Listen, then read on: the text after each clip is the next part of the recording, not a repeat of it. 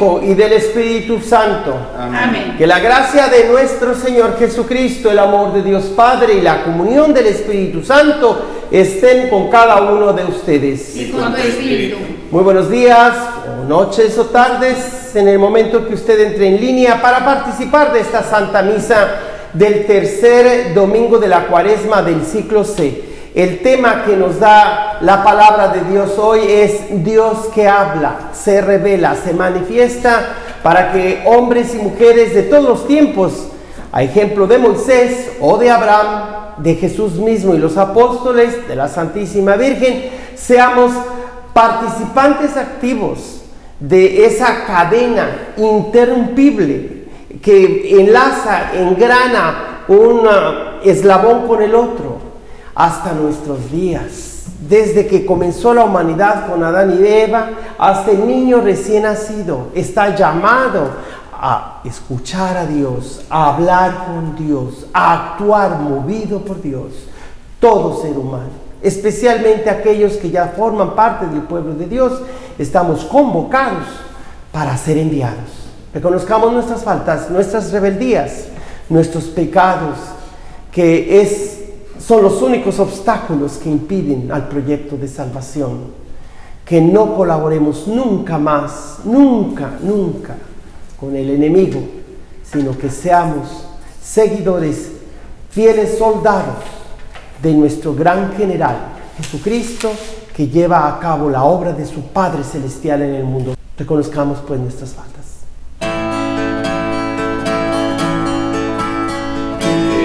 Has venido a llamar a los pecadores. Cristo, ten piedad de nosotros. Cristo, ten piedad. Cristo, ten piedad. Ten piedad de nosotros. Oremos. Ofrezco esta Santa Misa por eh, el eterno descanso de Ramón Ábalos Torres, de Jacinto López, por la salud de Giovanni Ramírez Cázares, de José y Teresa Ábalos, por Héctor- Héctor López, Arnulfo Ramírez, Cristóbal, y también por la familia Botello Flores. Tengo entendido que las intenciones que todos ustedes me envían, sea mi correo electrónico, Padre Joaquín Evangeliza, arroba gmail.com. Allí pueden enviar todas las intenciones que quieren que yo eh, pronuncie en la misa en línea. Señor Dios, fuente de misericordia y de toda bondad, que enseñaste que el remedio contra el pecado está en el ayuno, la oración y la limosna. Mira con agrado nuestra humilde confesión, para que a quienes agobia la propia conciencia, nos reconforte siempre tu misericordia. Por nuestro Señor Jesucristo, tu Hijo, que vive y reina contigo en la unidad del Espíritu Santo y es Dios por los siglos de los siglos. Amén. Lectura del libro del Éxodo. En aquellos días, Moisés pastoreaba el rebaño de su suegro, Jetro, sacerdote de Madián. En cierta ocasión, llevó al rebaño más allá del desierto hasta el Horeb, el monte de Dios. Y el Señor se le apareció en una llama que salía de un zarzal. Moisés observó con gran asombro que la zarza ardía sin consumirse y le dijo, voy a ver de cerca esa cosa tan extraña, ¿por qué la zarza no se quema? Viendo el, el Señor que Moisés se había desviado para mirar, lo llamó desde la zarza, Moisés, Moisés. Él respondió, aquí estoy. Le dijo Dios, no te acerques, quítate las sandalias, porque el lugar que pisas es tierra sagrada. Y añadió, yo soy el Dios de tus padres, el Dios de Abraham y el Dios de Isaac y el Dios de Jacob. Entonces Moisés se tapó la cara porque tuvo miedo de mirar a Dios. Pero el Señor le dijo, he visto la opresión de mi pueblo en Egipto, he oído sus quejas contra los opresores y conozco bien sus sufrimientos. He descendido para librar a mi pueblo de la opresión de los egipcios, para sacarlo de aquellas tierras y llevarlo a una tierra buena y espaciosa, una tierra que emana leche y miel. Moisés le dijo a Dios, está bien, me presentaré a los hijos de Israel y les diré, el Dios de sus padres me envía a ustedes, pero cuando me pregunten cuál es su nombre, ¿qué les voy a responder? Dios le contestó a Moisés, mi nombre es Yo soy. Y añadió, esto le dirás a los israelitas, yo soy, me envía a ustedes. También les dirás, el Señor, el Dios de sus padres, el Dios de Abraham, el Dios de Isaac, el Dios de Jacob, me envía a ustedes. Este es mi nombre para siempre. Con este nombre me han de reconocer de generación en generación. Palabra de Dios. Te alabamos, Señor. El Señor es compasivo y misericordioso. Él perdona todas tus culpas y cura todas tus enfermedades. Él rescata tu vida de la fosa y te colma de gracia y de ternura. El Señor es compasivo y misericordioso. Lectura de la primera carta del apóstol San Pablo a los Corintios. Hermanos, no quiero que olviden que en el desierto nuestros padres estuvieron todos bajo la nube. Todos cruzaron el mar rojo y todos se sometieron a Moisés, por una especie de bautismo en la nube y en el mar. Todos comieron el mismo alimento milagroso y todos bebieron de la misma bebida espiritual, porque bebían de una roca espiritual que los acompañaba, y la roca era Cristo. Sin embargo, la mayoría de ellos desagradaron a Dios y murieron en el desierto. Todo esto sucedió como advertencia para nosotros, a fin de que no codiciemos cosas malas como ellos lo hicieron. No murmuren ustedes como algunos de ellos murmuraron y perecieron a manos del ángel exterminador. Todas estas cosas le sucedieron a nuestros antepasados como un ejemplo para nosotros y fueron puestas en las escrituras como advertencia para los que vivimos en los últimos tiempos. Así pues, el que crea esté fir estar firme, tenga cuidado de no caer. Palabra de Dios. Alabanza a ti, oh Cristo, Rey de eterna gloria.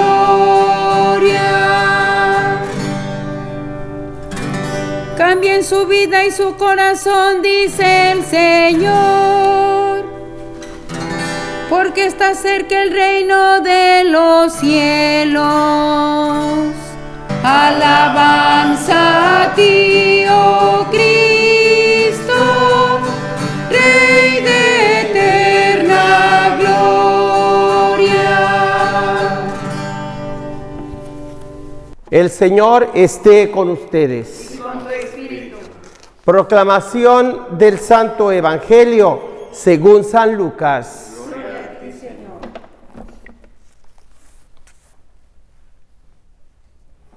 En aquel tiempo, algunos hombres fueron a ver a Jesús y le contaron que Pilato había mandado matar a unos galileos mientras estaban ofreciendo sus sacrificios. Jesús les hizo este comentario. ¿Piensan ustedes que aquellos galileos, porque les sucedió esto, eran más pecadores que todos los demás galileos? Ciertamente que no. Y si ustedes no se arrepienten, perecerán de manera semejante. Y aquellos 18 que murieron aplastados por la torre de Siloé, ¿piensan acaso que eran más culpables que todos los demás habitantes de Jerusalén? Ciertamente que no. Y si ustedes no se arrepienten, perecerán de manera semejante. Entonces les dijo esta parábola, un hombre tenía una higuera plantada en su viñedo, pues fue a buscar higos y no los encontró. Dijo entonces al viñador, mira, durante tres años seguidos he venido a buscar higos en esta higuera y no los he encontrado. Córtala. ¿Para qué ocupa la tierra inútilmente? El viñador le contestó, Señor, déjala todavía este año. Voy a aflojar la tierra alrededor y echarle abono para ver si da fruto. Si no, el año que viene la cortaré. Palabra del Señor. Si Jesús sigue haciendo las preguntas que comenzó a hacer a sus oyentes, diría hoy día, ¿ustedes creen que los que murieron en el en el 911,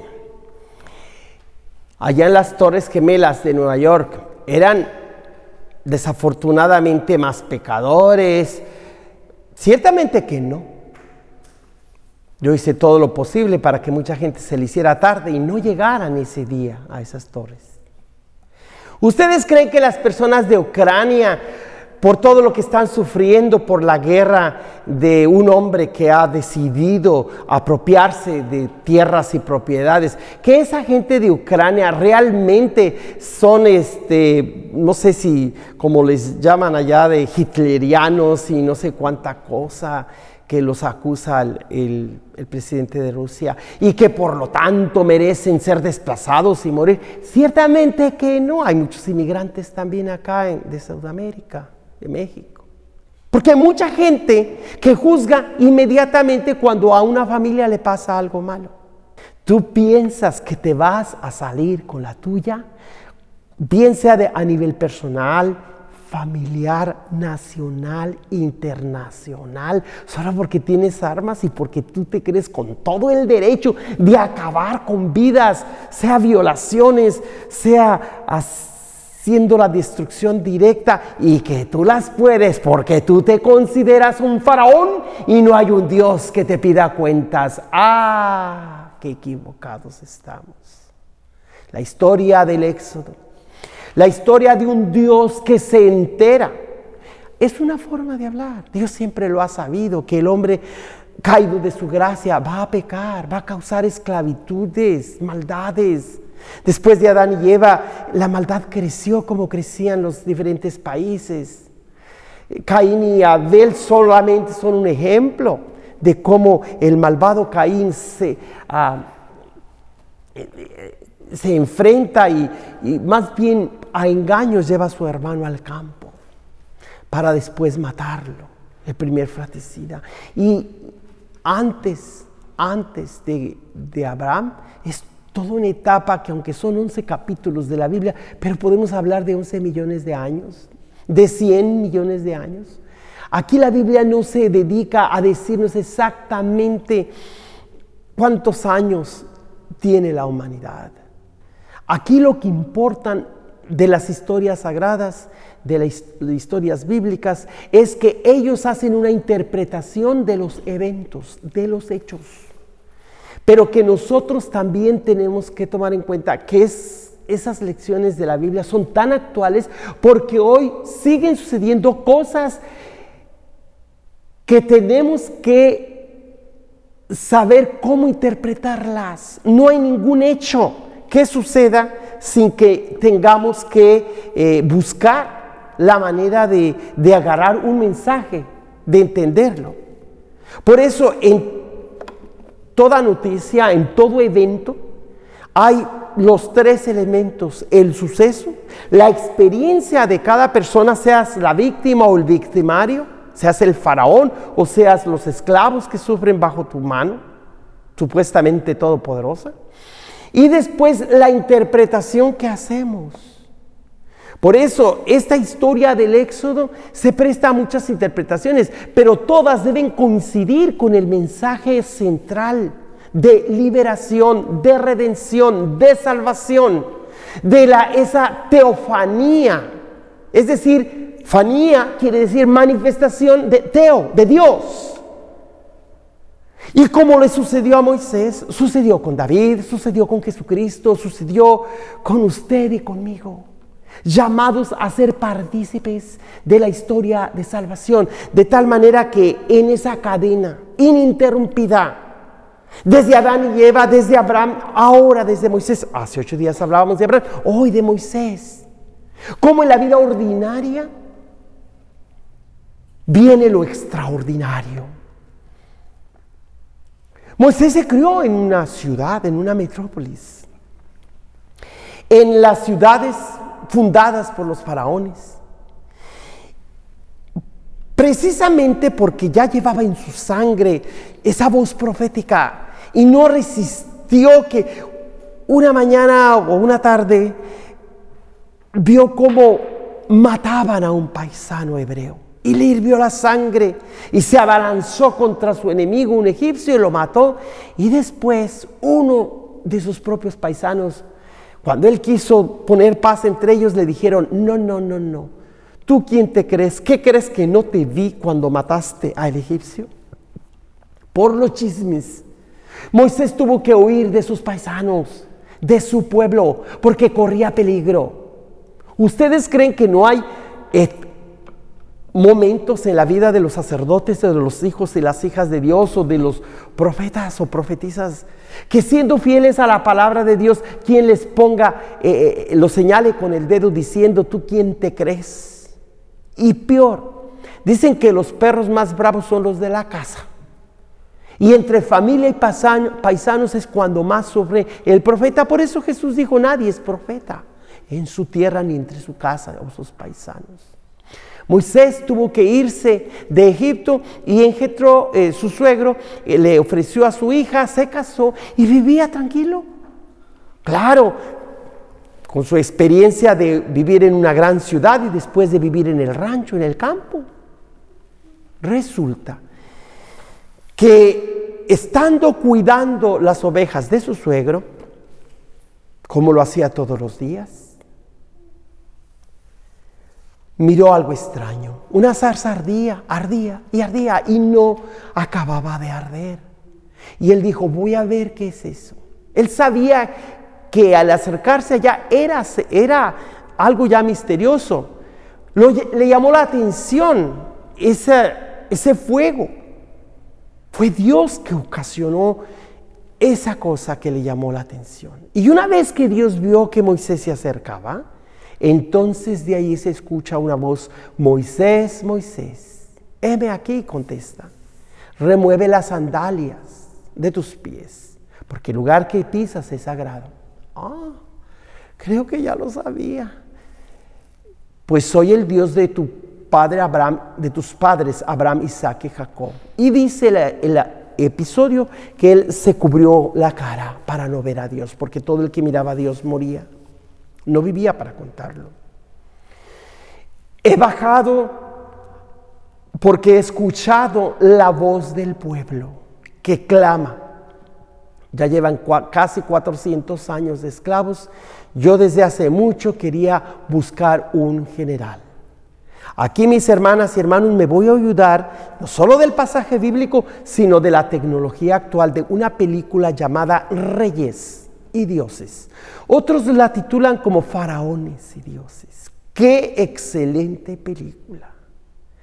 Allí hablan de Moisés que, que ve a Dios en la figura de un chamaco muy simpático, de unos 7, 8 años. Pero muy serio. Y cuando se pone a dialogar con este niño, el muchacho le dice firmemente, busco un general. Y Moisés se haber quedado y pues, ¿por qué a mí, verdad? Necesito a alguien que pelee. Que vaya y rescate a mi pueblo. Señor, pero sabes que soy tartamudo. Allí tienes a Aarón, que él hable por ti. Pero ya. Es que prisa, llevan 400 años mi pueblo de esclavo y ahora ¿cuál es la prisa? Pues ya te dije. Y adelante. O sea, con poquitas palabras que ese niño le dijo a Moisés. Obviamente es una interpretación actual de cómo los, que, los los que hacen las películas, toman el pasaje bíblico. Algunos que son eh, muy legalistas y fanáticos y muy apegados a la letra de la Biblia, pues critican gente que usa la Biblia, pero que además le ponen elementos que no son bíblicos, como lo hizo Mel Gibson con la película de La Pasión de Cristo y otras muchas películas. Pero no se le olvide que la experiencia de liberación tiene que ver con algo que sucedió en la historia, con el evento, con personas que lo vivieron y cómo la interpretaron y después cuando se contó ese episodio, cómo lo interpretan los que contarán esa historia. Mi madre era experta en contarnos historias.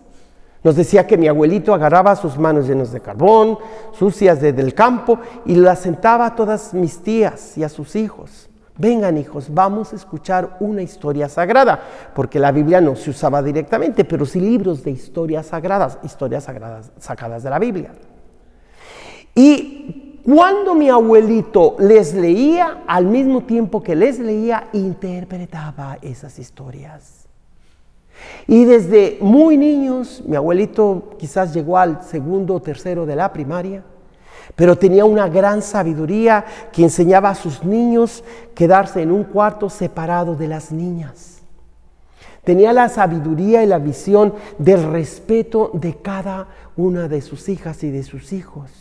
No le confiaba ni a su sombra porque sabía que era un ser humano y que fácilmente podía hacerse lascivo como cualquier otro. Se les pegó mucho a mis tías la historia de José, que la mujer de Putifar, el- la mano derecha del faraón, lo tentó. Y él pudiendo abusar de su autoridad que tenía, respetó la esposa de su patrón. Y todavía no estaban los diez mandamientos, uno de los cuales dice, este, no tendrás pensamientos malévolos, lascivos, no adulterarás. Mis hermanas y hermanos, vivimos en un tiempo en que ya las familias no hayan cómo educar a sus hijos porque no tienen control o no saben cómo usar la tecnología. Pídele al Espíritu Santo y pídele a, tus mismos hijos que te enseñen cómo usar la tecnología de tal manera que tú y tu esposo o tu esposa, los dos, aprendan a ser esos generales, esos líderes, esos Moiséses. Esas personas que tienen el encargo de crear conciencias limpias y libres en sus hijas y hijos. ¿Cómo es posible que en familias haya gente que abusa de sus hijos, de sus nietos, de sus sobrinos y la mamá o el papá o los parientes se dan cuenta hasta años después que esas criaturas han sido abusadas? Que no se te prendía el foco, que no mirabas cuando la maldad está cerca en tu puerta, a la puerta de tu, de, tu casa, como lo dice el Génesis, cuando le dijo a a Caín, no dejes que el resentimiento te gane, porque Satanás está como una bestia rabiosa a la entrada de tu casa.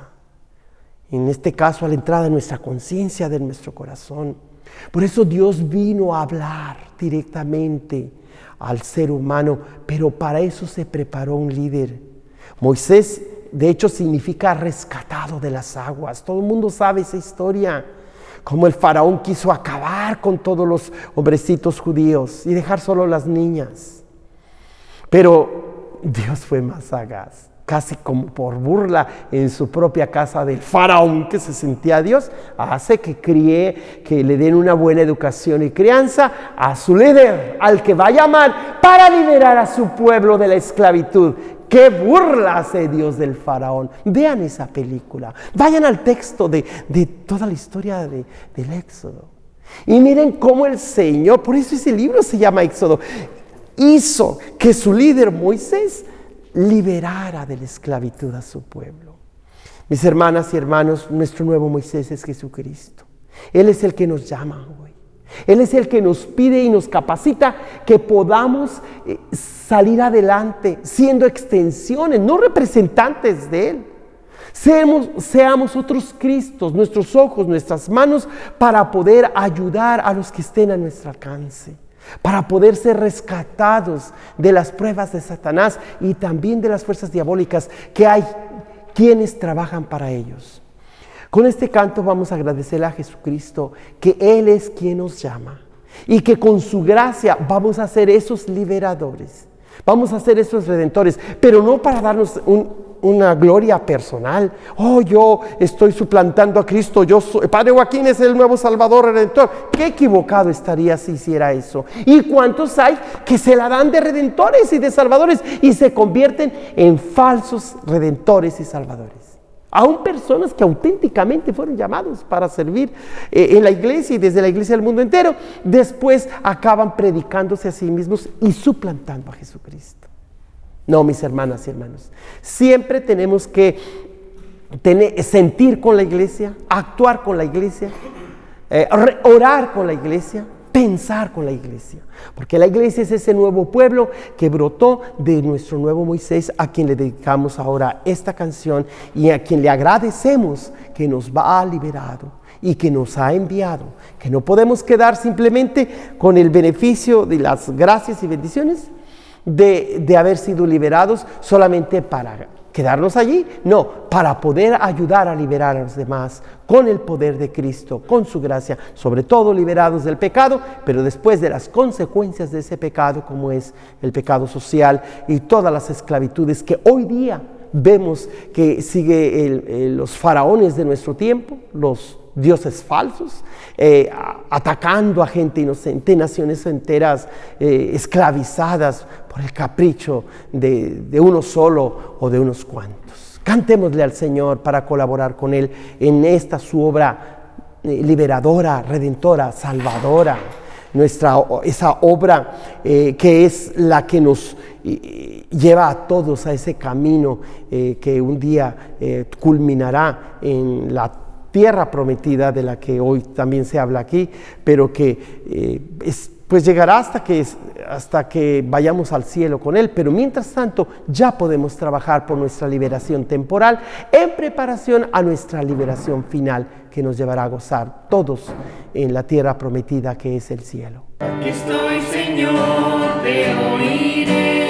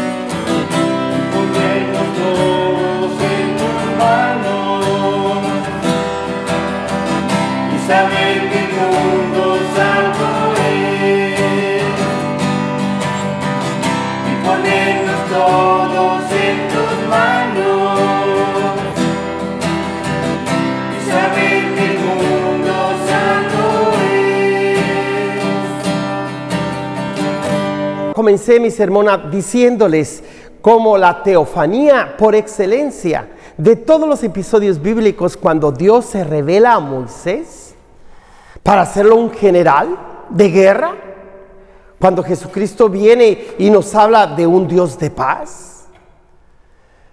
Jesús mismo ha dicho que antes de que Él viniera, claro que sí, tenía que presentarse Dios como alguien que tenía todo el poder para acabar con aquellos que lo retaron, que se querían hacer pasar como dioses, pero que no eran más que mero hombres, faraones, reyes de este mundo. Por eso, por esa película de ese niño que le dice a Moisés, necesito un general. Ahora entiende usted por qué hay pasajes en el Antiguo Testamento de violencia. Mis hermanas y hermanos, Dios se revela, Dios se manifiesta, Dios habla, Dios se hace presente y ante todo, cuando Moisés le pregunta, ¿y si el pueblo me dice, ¿cómo te llamas? ¿Qué le voy a contestar? Diles que yo soy, te envía. Y según los expertos en escritura, significa yo estaré allí. Yo les demostraré que soy Dios. Que conmigo no se juega. Y que a mí nadie me gana. Eso significa Yahvé. Que de hecho la Iglesia Católica nos pide que en todas las Biblias que vean ese nombre evitemos por respeto a nuestros hermanos mayores en la fe los judíos y cada vez que en las Biblias vean el nombre Yahvé, que es el verdadero nombre de Dios, ¿verdad? Que se le llame el Señor.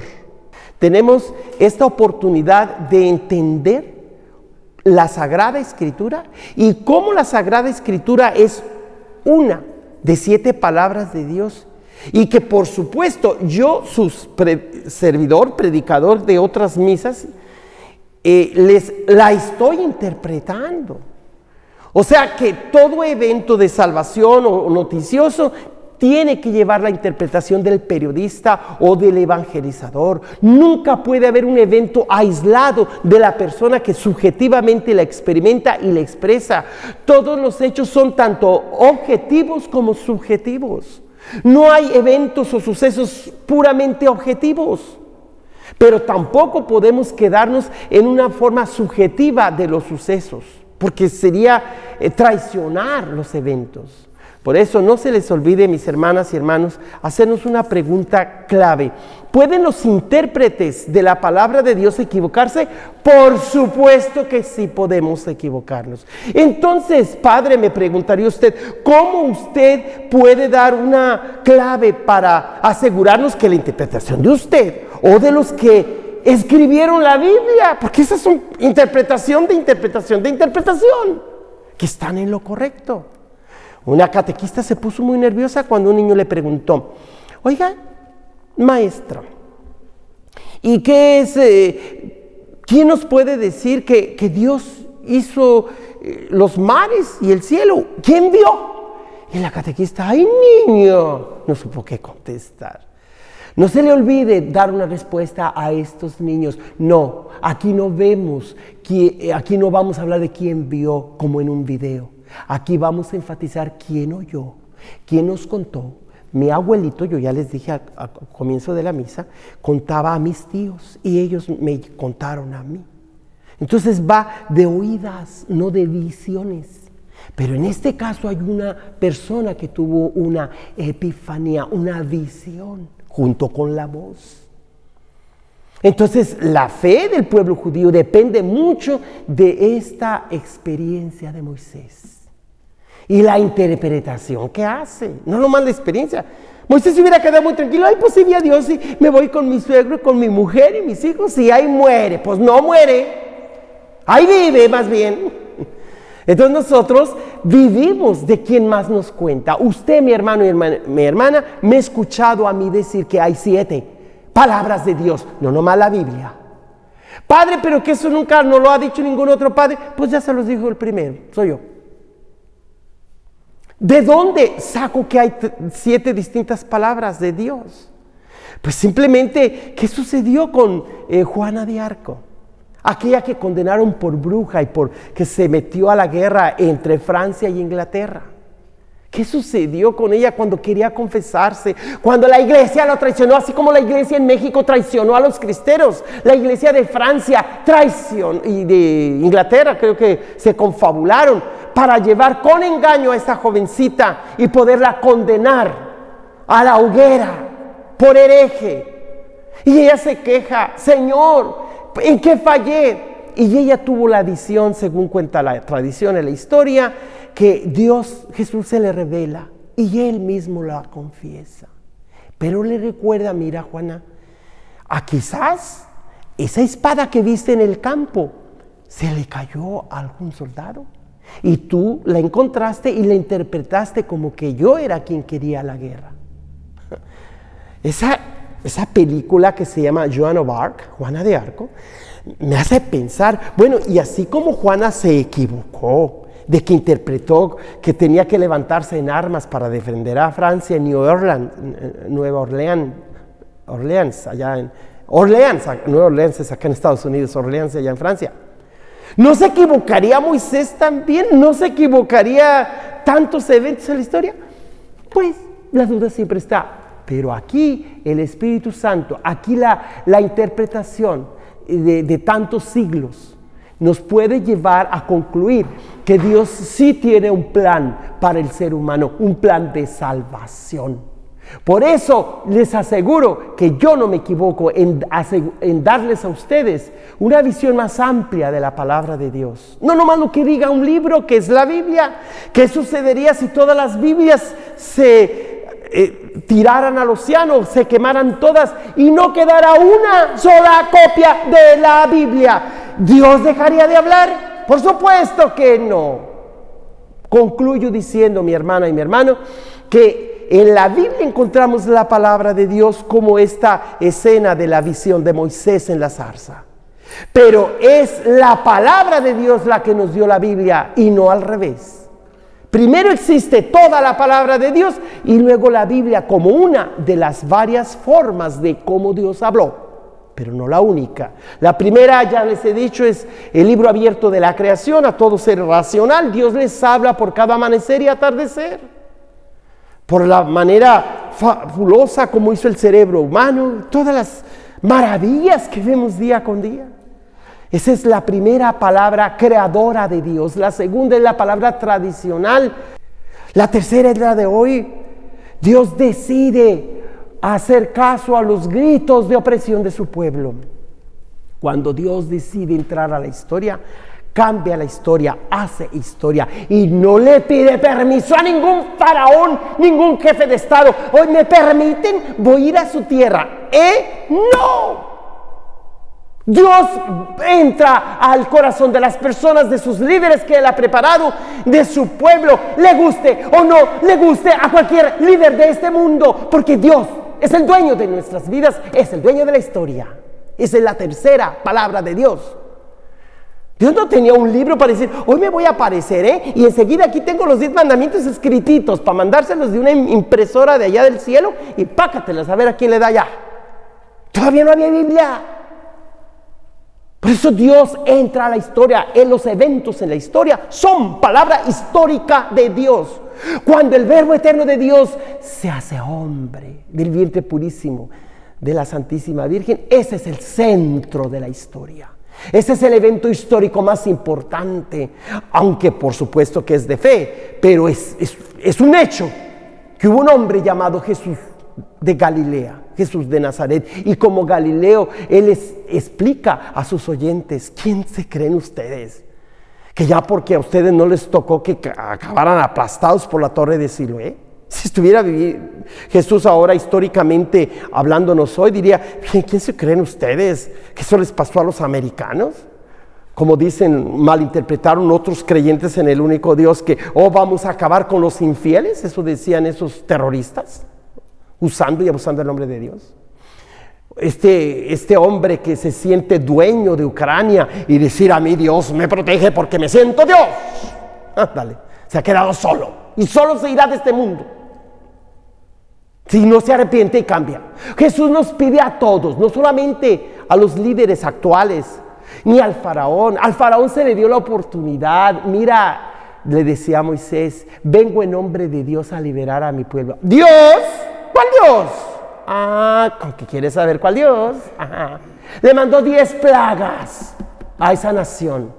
Y la última, todavía va a Moisés y le dice, mira, cuida a tu hijo, al primero. Porque esta noche le va a suceder terrible, algo muy terrible. Pues. Y va a pasar el ángel exterminador y las casas que estaban pintadas con la sangre del cordero cuando hicieron la Pascua de liberación, allí no entró el ángel exterminador. Y en cambio entró a todas las demás casas que no estaban eh, incluidas en el proyecto de salvación de Dios. Y alguien puede preguntarse, ¿qué Dios tan malo? ¿Por qué escoge a, sus, a los hebreos y no a los egipcios? No, a los egipcios también los escogió. Sabemos que desde Adán y Eva vino Cam, Set y Jafet. Ellos son descendientes de Cam, los camitas. Claro que Dios amaba a los, a los faraones y a los egipcios como a los pueblos indígenas del nuevo mundo de América. Dios ama a cada ser humano, pero a cada uno nos dio la oportunidad de conocer la verdad de nuestra conciencia, de buscar el camino de Dios, de no abusar, de esclavizar a los demás, de arrepentirnos y cambiar. Pero si no le hacemos caso, atente a las consecuencias. Y las consecuencias se han dejado ver desde hace, pues se dice que fue en el 1400, antes de Cristo, cuando, cuando Dios baja a liberar a Israel de la esclavitud egipcia. Pero ¿qué importa la fecha histórica? Ese evento se sigue repitiendo. Hay gente que se sigue creyendo Dios. Por eso vean esa película. Padre, pero que la película, ¿qué tiene que ver con la Biblia? Bueno, mucho. ¿Por qué? Porque la palabra de Dios nos habla inclusive por películas como la, eh, la que les mencioné de Juana de Arco, como esta de eh, Reyes, y, Reyes y Dioses, y en la que eh, Moisés siente la presencia de ese niño que le dice, ocupó un general, y ahora. Y ya después viene y, pues no, no me hizo caso el faraón, este, tenme paciencia, no tengo paciencia, yo ya quiero liberarlos. Sí no, te, sí, no te acordaste de tu pueblo por 400 años, le dice Moisés a este niño que representa a Dios.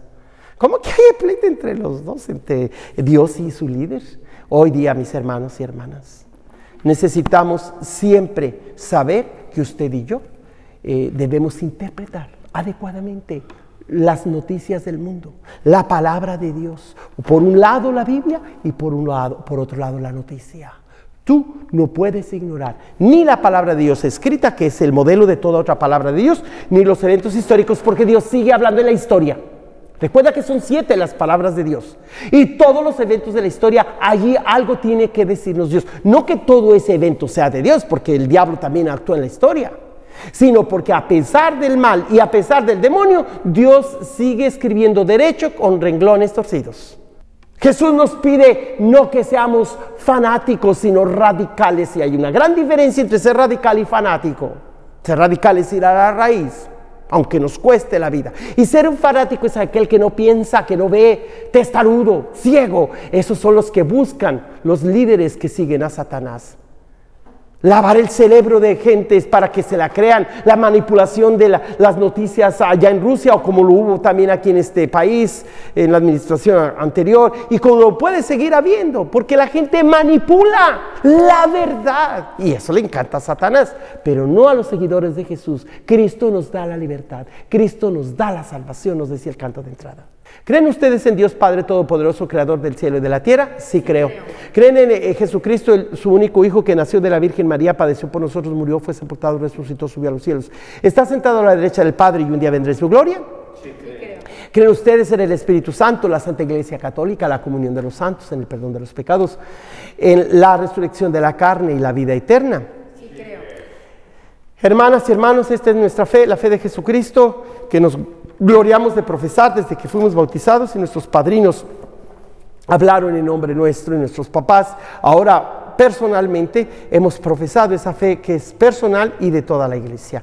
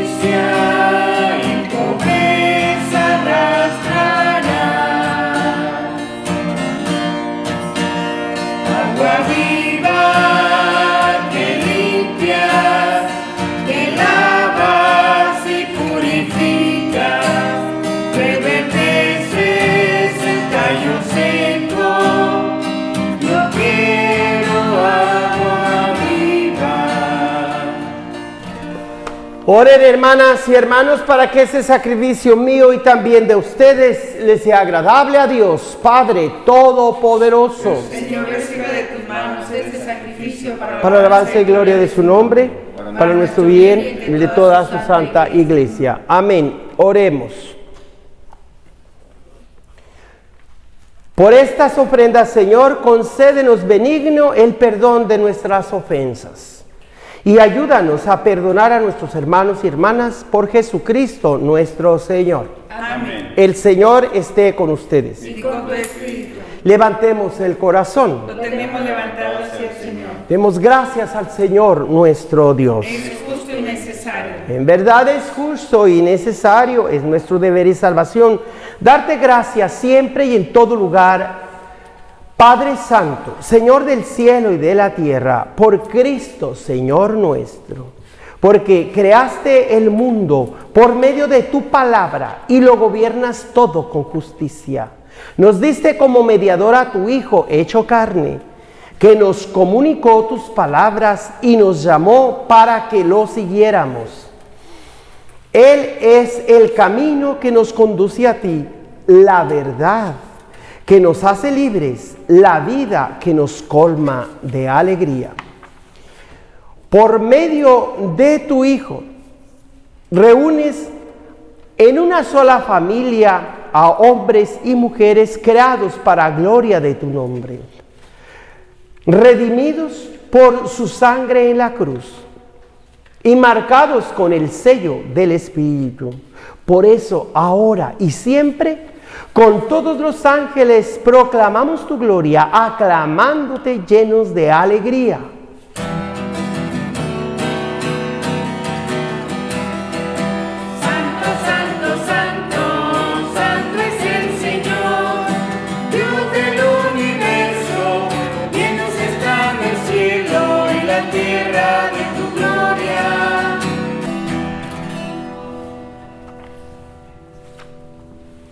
Santo eres en verdad y digno de gloria.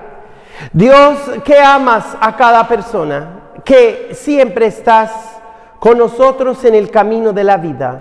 Por eso te rogamos, Padre misericordioso, que envíes tu Espíritu Santo para que santifique estos dones de pan y vino, de manera que se conviertan para nosotros en el cuerpo y la sangre de Jesucristo nuestro Señor, el cual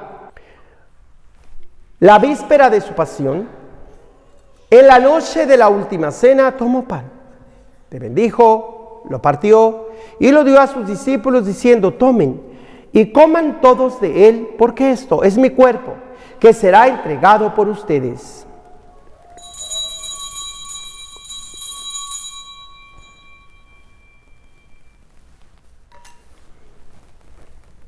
Del mismo modo, acabada la cena, tomó el cáliz, te dio gracias y lo pasó a sus discípulos diciendo, tomen y beban todos de él, porque este es el cáliz de mi sangre.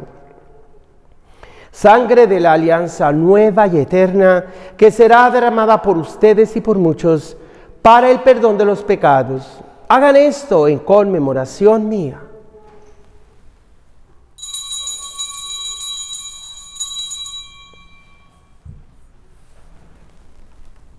He aquí el sacramento de nuestra fe.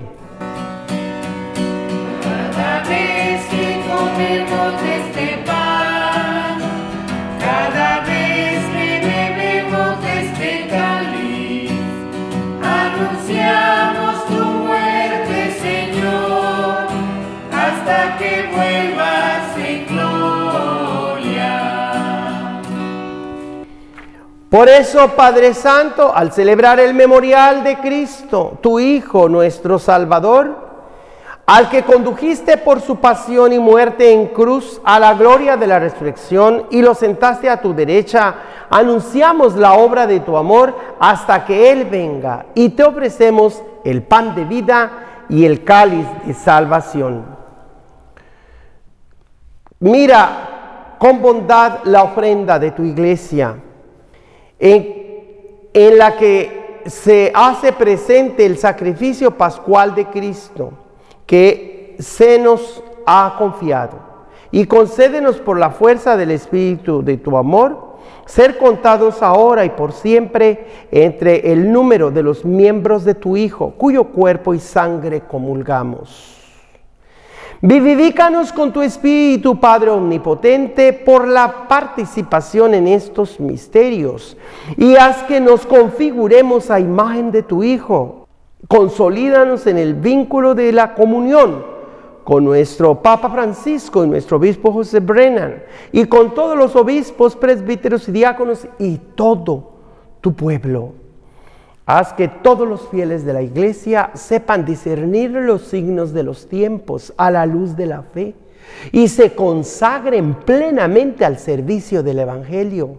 Concédenos estar atentos a las necesidades de todas las personas, hombres y mujeres que sufren, para que, participando en sus penas y angustias, en sus alegrías y esperanzas, les anunciemos fielmente el mensaje de la salvación y con ellos avancemos en el camino de tu reino. Acuérdate de nuestros hermanos por quienes te ofrecemos esta Santa Misa, Ramón Ábalos Torres, Jacinto López, el señor Bedel, Rodolfo de Él. Te pedimos, Señor, que todos aquellos que duermen en la paz de Cristo, todos los difuntos, cuya fe solo tú conociste, admítelos a contemplar la luz de tu rostro y dales la plenitud de la vida en la resurrección. Y terminada nuestra peregrinación por este mundo, concédenos también llegar a la morada eterna, donde viviremos siempre contigo y con Santa María la Virgen, Madre de Dios, con los apóstoles y los mártires, y en comunión con todos los santos, te alabamos y te glorificamos por Jesucristo, Señor nuestro. Por Cristo, con Él y en Él, a ti Dios Padre Omnipotente, en la unidad del Espíritu Santo, todo honor y toda gloria por los siglos de los siglos.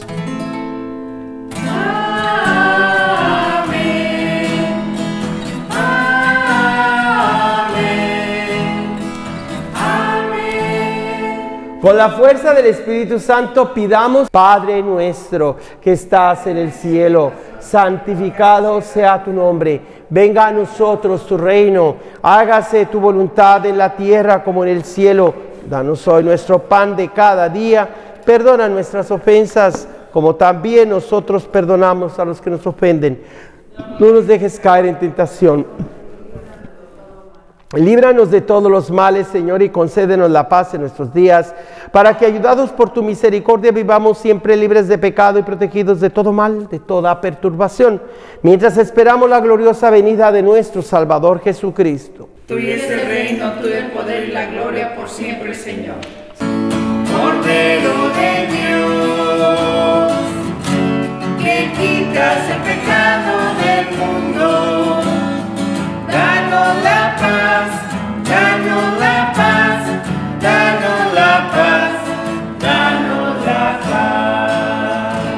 He aquí a Jesucristo, Él es el Cordero de Dios, el único que quita todo el pecado del mundo. Dichosos los invitados a esta cena pascual. Señor, no soy digno de que vengas a mi casa, pero una palabra tuya basta para sanarme.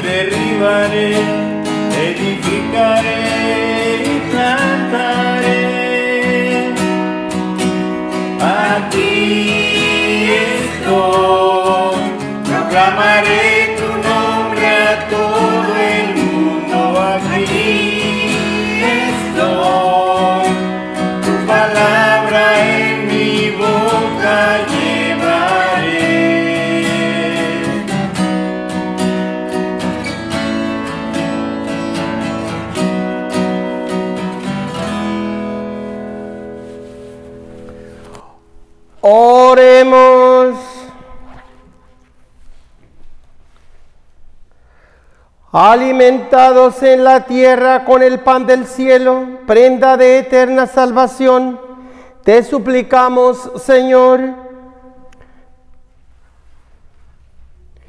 que lleves a plenitud de nuestra vida la gracia recibida en este sacramento. Por Jesucristo nuestro Señor. Amén. Nuevamente les recuerdo que si desean hacer su donación para seguir escuchando la misa en línea, pues lo puede hacer a, mi nombre, Joaquín Arriaga, por la aplicación CEL, al número 559-978-7437. Que la bendición de Dios Todopoderoso, Padre, Hijo y Espíritu Santo, descienda sobre ustedes. Amén. Vayan en paz, la misa ha terminado.